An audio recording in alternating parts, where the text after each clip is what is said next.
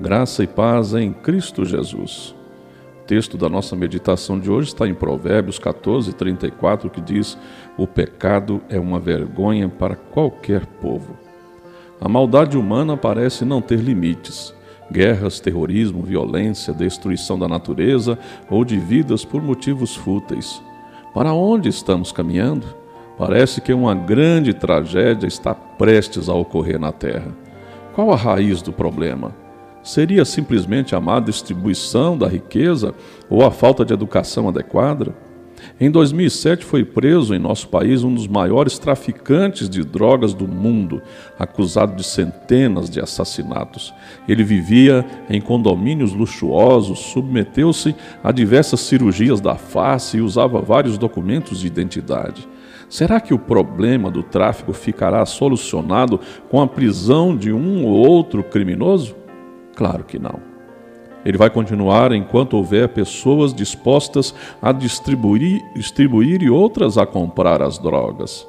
De onde vem tanto potencial para destruição?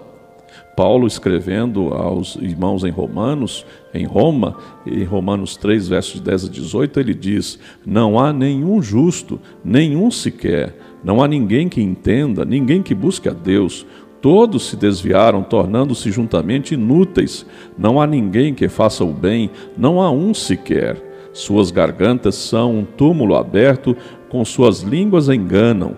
Veneno de serpentes está em seus lábios, suas bocas estão cheias de maldição e amargura, seus pés são ágeis para derramar sangue, ruína e desgraça. Marcam seus caminhos e não conhecem o caminho da paz. Aos seus olhos é inútil temer a Deus, disse o apóstolo Paulo.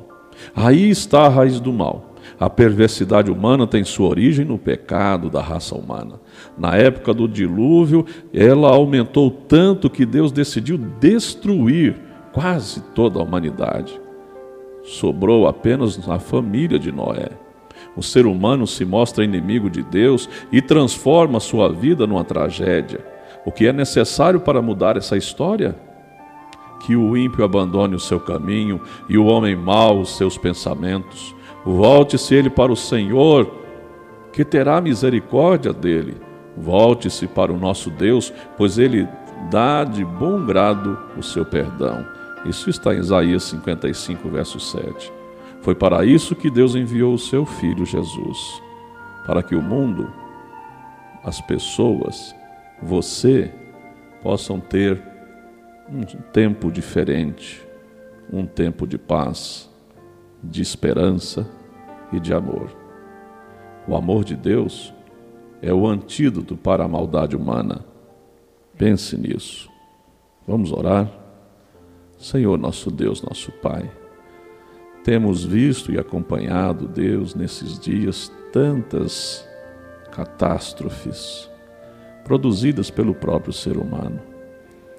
Pessoas tirando a vida de outras, guerras, conflitos, lutas sangrentas, ó oh Deus, pessoas que sofrem em várias partes do mundo, às vezes não têm uma água para beber, um pão para comer, mas as pessoas não se condoem com elas. Há muitos que veem tudo isso bem pertinho e não fazem nada. A maldade campeia, Senhor. Por isso, nós estamos pedindo Maranata, Senhor Jesus. Nós estamos dizendo: ora vem, Senhor Jesus. Vem resgatar o teu povo. Vem nos levar para viver na eternidade.